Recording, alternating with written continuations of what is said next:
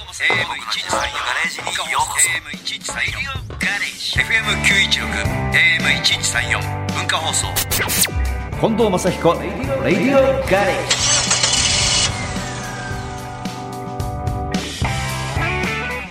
近藤正彦です僕の自慢のガレージにようこそこんにちは。日曜日のガレージクルー文化放送アナウンサー、砂山慶太郎です。では、オープニングのメッセージご紹介しましょう。あ、ついに来ましたよ。 うん還暦メールです。歴募集をしていた還暦メールが届いています。大阪市ラジオネームクルトンさんです。うん去年7月に還暦を迎えました。親族が集まって還暦祝いの食事会をしてくれる予定でしたが、旦那がコロナにかかってしまい中止になってしまいましたう。ん旦那は1週間ホテル療養私は濃厚接触者になるので家で一人マッチの曲を思いっきりかけまくったりして大満足自由気ままにのんびりめちゃくちゃ快適な1週間でしたコロナ騒動で忘れられない経験ができましたもしかして神様からの還暦祝いだったかもっていう全然お祝いじゃない感 じですけど今だからねうん、今だから言えるコメントになってきましたけどね、はいはいそうですまあ、自由時間もらったってことですねああ、一人のそうですか。まあね、還暦のメールが来るようになりましたか。いよいよ。うんまあ募集してましたからしたしたね。来年に向けて還暦メールをっていう う、ん。デビューしたての頃、文化放送に10代のマッチが来て、はい還暦メールくださいって素言っ晴てもらしいねで。すね。長いですね。長いですね。長いです。今、素晴らし還い暦メールくださいって言っちゃってるもんうね。んいや、長さ。うわ、感じるわ。歴史。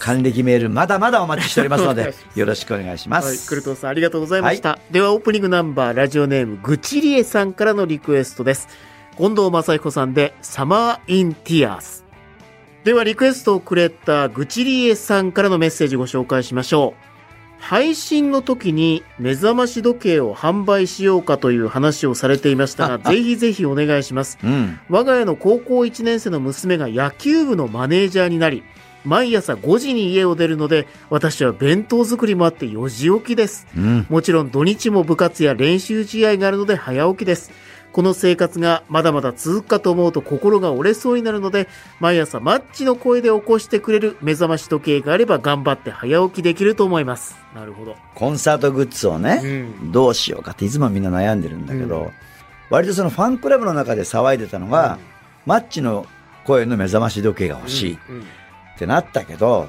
いざね、作ろうとします。うんなんて言えばいいか、わ恥ずかしいよね。どうすまるあ、、難しいでも結構あの命令っぽいやつと起きろって。起きろって起いきうろ起きろっていうやつとおはよう。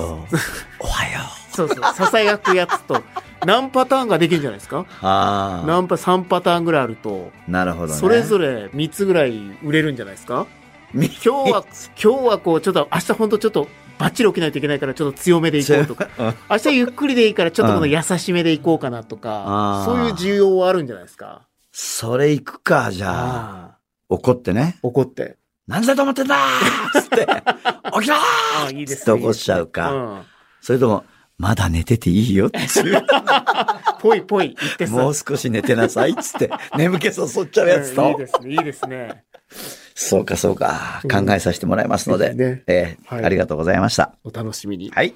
ぐちりえさんからのリクエスト、近藤正彦さんでサマーインティアーズお送りしました。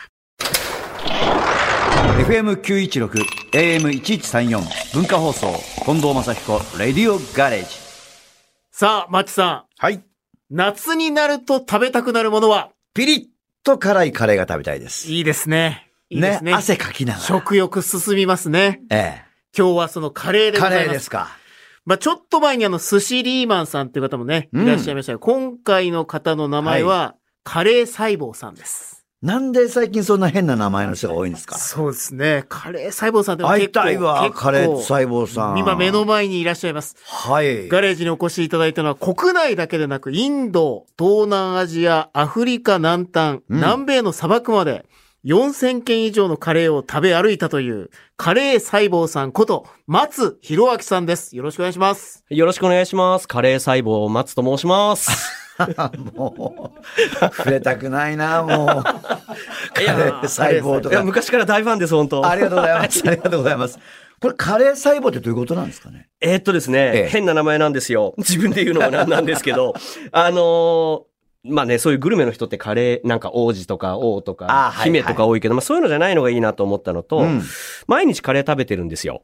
実は僕。毎日はい。で、人間の細胞って半年ぐらいで大体全部入れ替わるんですわ。うんはい。で、毎日カレー食べてると、自分の体はカレーでできてるっていう風になるなと、ある時思ーい。なるほど。そうなんでです。それはでいカレー細胞っていう風に名乗ってます。す。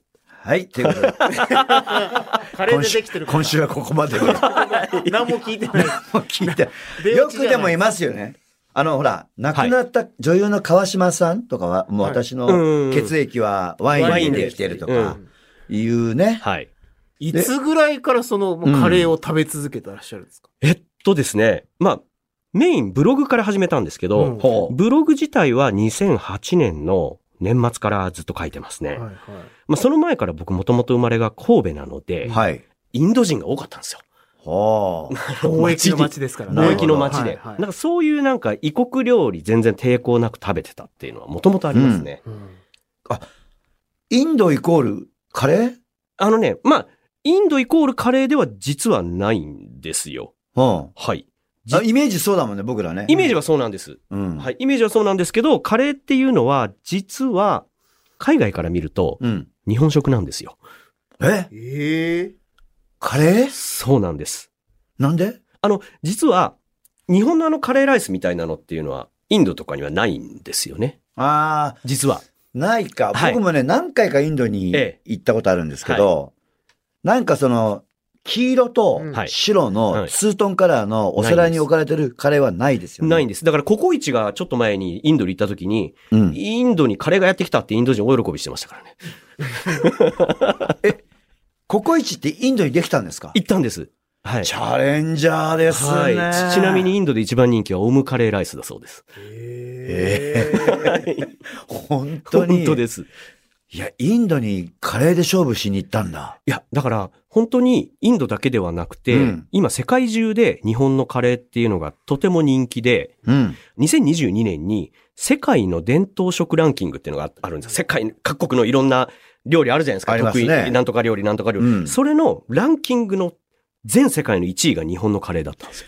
ええ一番美味しいのは日本のカレーだっていうふうに。そういえばね。はい。うち何年かに一度人が入れ替わるんだけども、ええ外国人なんだけど、はいレーサー、レースね、ねはい入れ替わるんですけど、うんうんやっぱり来るたびにその子が好きなもの、うん。だから例えばいきなり日本に来てすぐに寿司屋とか連れていけないわけ。はい。生のお寿司屋さん握ったとこ行って、うんおうんうおんちょっと僕は生のお魚食べませんとかね。うんうんあとましてや、ウニ、イクラとかはやっぱりあんまり好きではない。うんで、うなぎなんかもやっぱりダメな子はもう全然ダメ。うんうんじゃあ何が食べたいんだっていうと、うんまあ、パスタか、はいピザうか、んい唯一日本で食べられるのはカレーだ。そうなんです特にカツカレーがすごい。カツカレーが今世界的にすごくて、ええそうなのイギリス、ロンドンでう、ん。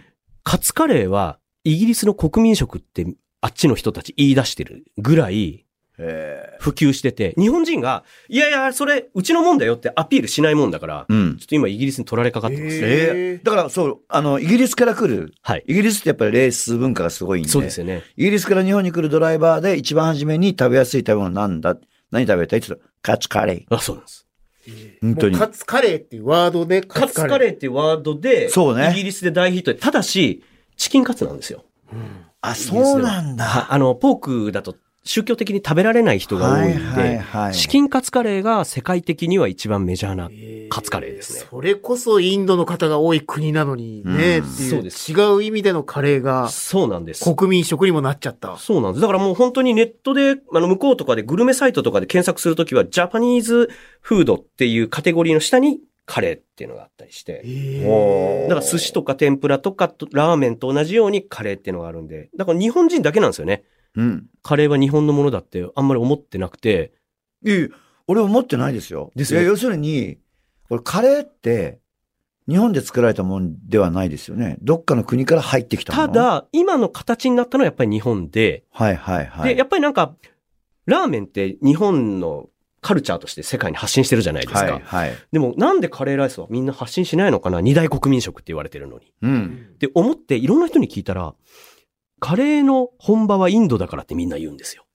いや、まあ、そういう気になっちゃいますけどね。でもやっぱ日本のカレーライスは、インドのカレーとは全然違うので、違いますね。違うので、やっぱりね日本食としてもっと世界にアピールした方がいいと思ってるところです、ね。例えば、はい。日本の箱に入ってるはい。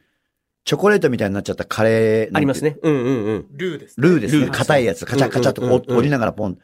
あれは日本のものだって言われたらそうかなっていう気があ、しちゃ。そううです。ね。うん、即席。そうですあよと、ね。レトルトカレーも日本でね、発明されたし、あとあのな、カレー粉カレー粉。はい。は日本じゃないような気がする。カレー粉は、もともと、一番最初は、イギリスで、えーっと、C&B っていうところが開発したんですけど、 C&B ね。はいうん見たことあるわ。はい。あれが一番、世界で初めてカレー粉っていううん。のを作ったんですけど、まあ、それから日本にすぐ入ってきて、うん。日本でもうカレー粉文化っていうのはやっぱり昔から、もうね、SB さんとか。はい、はい、ありますはいうんね。が、あの赤缶っていうとか。缶のやつね。はいうんっ。ていうのがやっぱ広まっていて、うんうんでも家庭需要っていうのはやっぱり日本で広まった感じですね。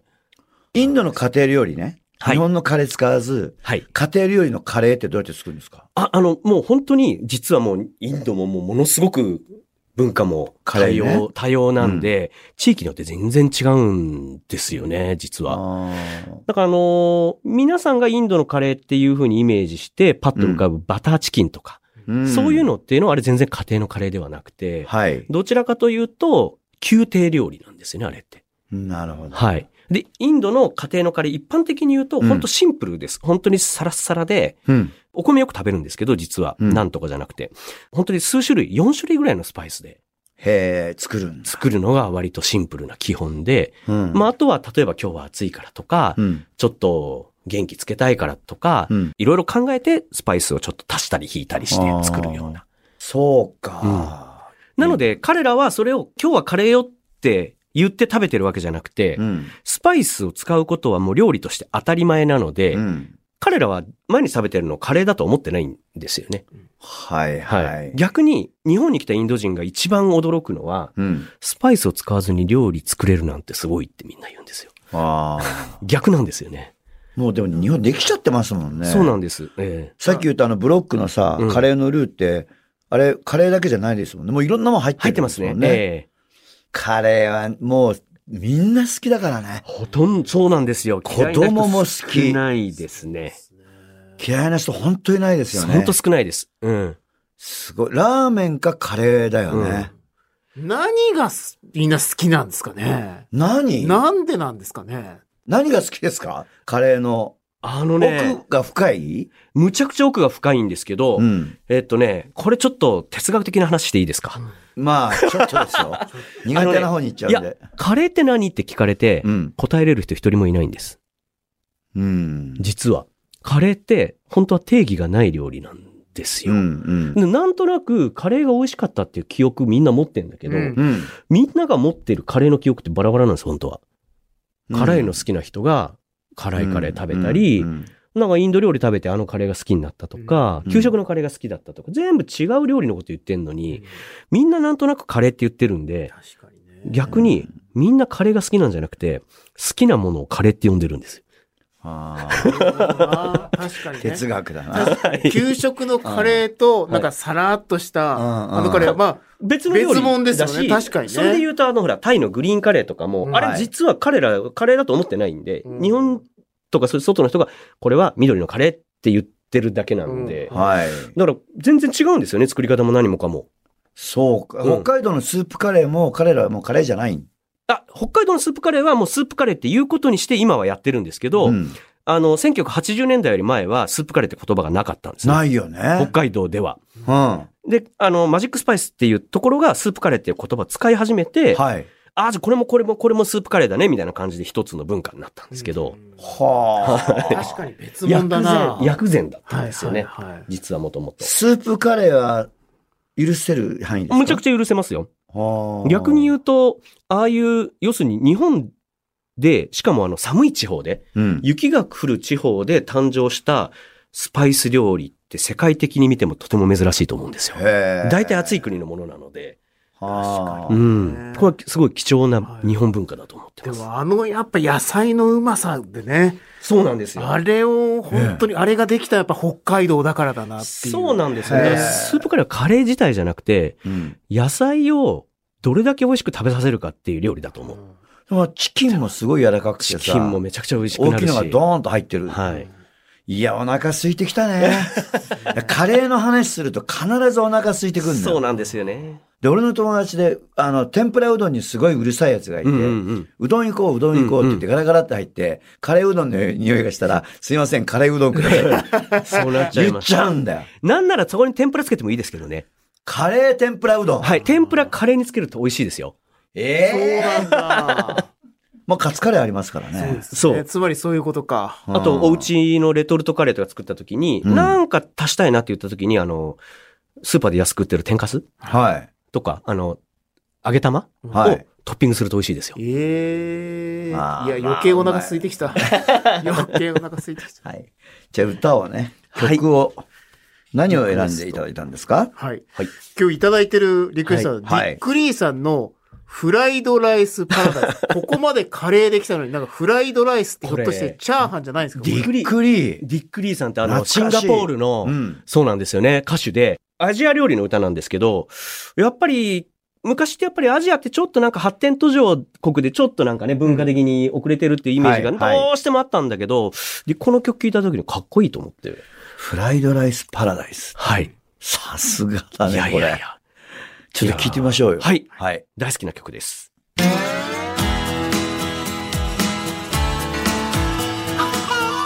文化放送、近藤正彦、レディオガレージ。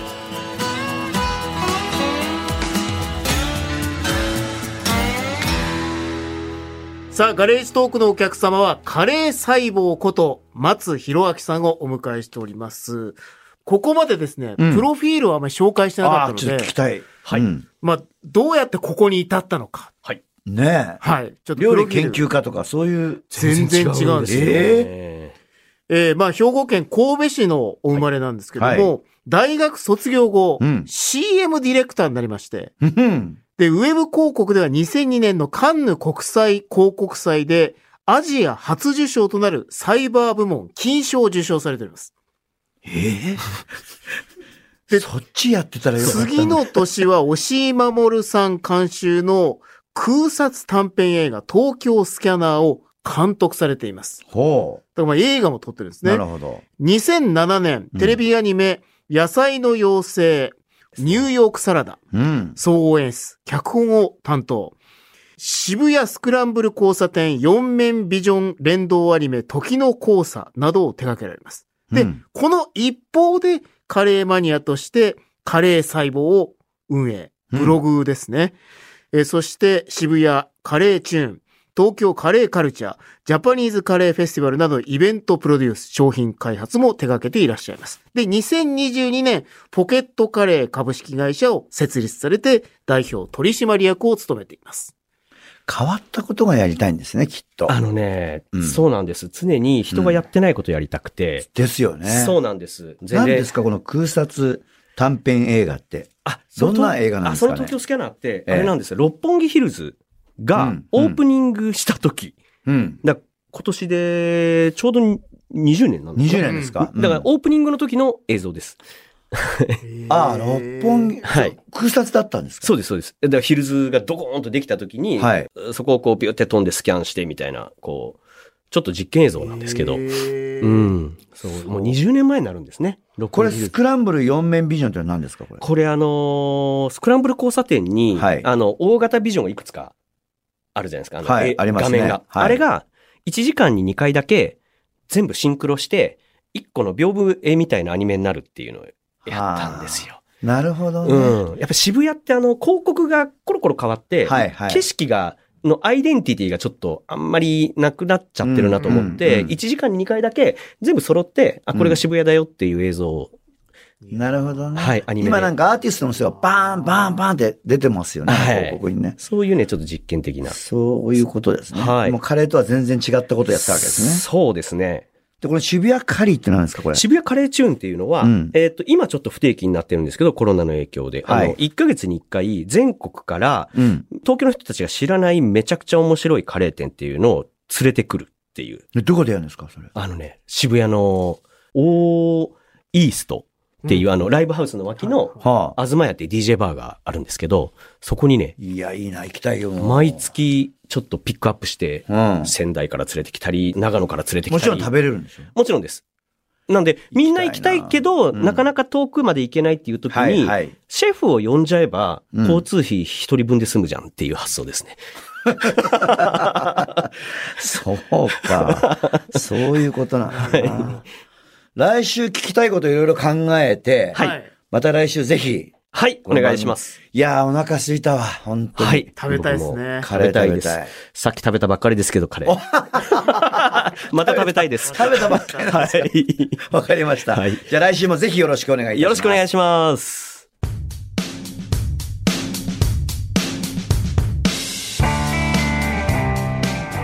さあ、1週目のカレー細胞さんでございます。はい。まあ、カレー食べてる人も、何なんでしょうね。元気な方が多いですねそう。ですねだって毎衣日装が元気じゃないだって。なんかこう、ね、紫っぽい帽子に、そう。ピンクっぽいデザインの T シャツに、靴下青でしたけどね。そう。だから、元気な人ってさ、ああいう元気な色着れるよね。俺と砂山さん見て。真っ黒で すよね。元気はあります。それなりに元気はありますそうけいうど、ことねそういうことですねんそれなりに元気は、はいさあ、えー迫ってまいりました。正彦本堂バースデーライブそうそううん2023、レインオアシャイン。どんなことがあってもうすぐうん。3日間連続なんで、バシッと頑張りますのでね。えー楽しみに来てください。そして、正彦近藤、還暦ダッシュ、59ライブツアー2023-2024、えー9月2日富山県からスタートして長野、新潟、群馬、愛知、兵庫、茨城、静岡、大阪、京都、山形、福島、滋賀と続いて東京が11月28、29日です。さらに2024年に還暦ダッシュという日程になっております。はい。まあ、これはね、ちょっと大変なツアーになるとは思いますけども、もうしばらくしてからね、体力作りして、まだちょっと首の手術のね、うんうんうんうん肩こりが残ってんだね。ああ、そうなんでうすん、やっぱり頭って重いみたいで、だから首のやっぱり骨がまだしっかりしてないから、筋肉がそれを支えるから、なんか肩こりのドヨーンとしたのが残ってるんですよ。ああそうなんで、傷口とかそういうのはもう全部完璧なの。ただやっぱりこの首の頭の重さを支える筋肉がやっぱ疲れちゃってね。まあ、このうん3日のねバースデーライブ、は3日間は乗り切れそう乗でりす切よります。ねここは乗り切れるんでね。さらに長いツアーー、ってなるとっていうことですね、うん首鍛えて頑張りたいと思います。はい。えー近藤正彦レディオガレージでは皆さんからメッセージをお待ちしていますメールアドレスは近藤アットマーク JOQR.net KONDO アットマーク JOQR.net です、えーラジオネームはあのー本文につけてもらえるとありがたいですと、ん、うスタッフ。フが申しております。はタいイトルの方ではなく、あの、ラジオネームは本文につけてくれるとありがたいと言っております。はいえーツイッターはハッシュタグ、近藤正彦、レディオガレージをつけてご参加ください。聞き逃してしまった方や、もう一度聞きたいという方は、ラジコやポッドキャスト QR でもお聞きになれます。還暦メールお待ちしています。レディオガレージ、ここまでのお相手は近藤正彦と、日曜日のガレージクルー文化放送アナウンサー、砂山慶太郎でお送りしました。また来週このガレージでお会いしましょう。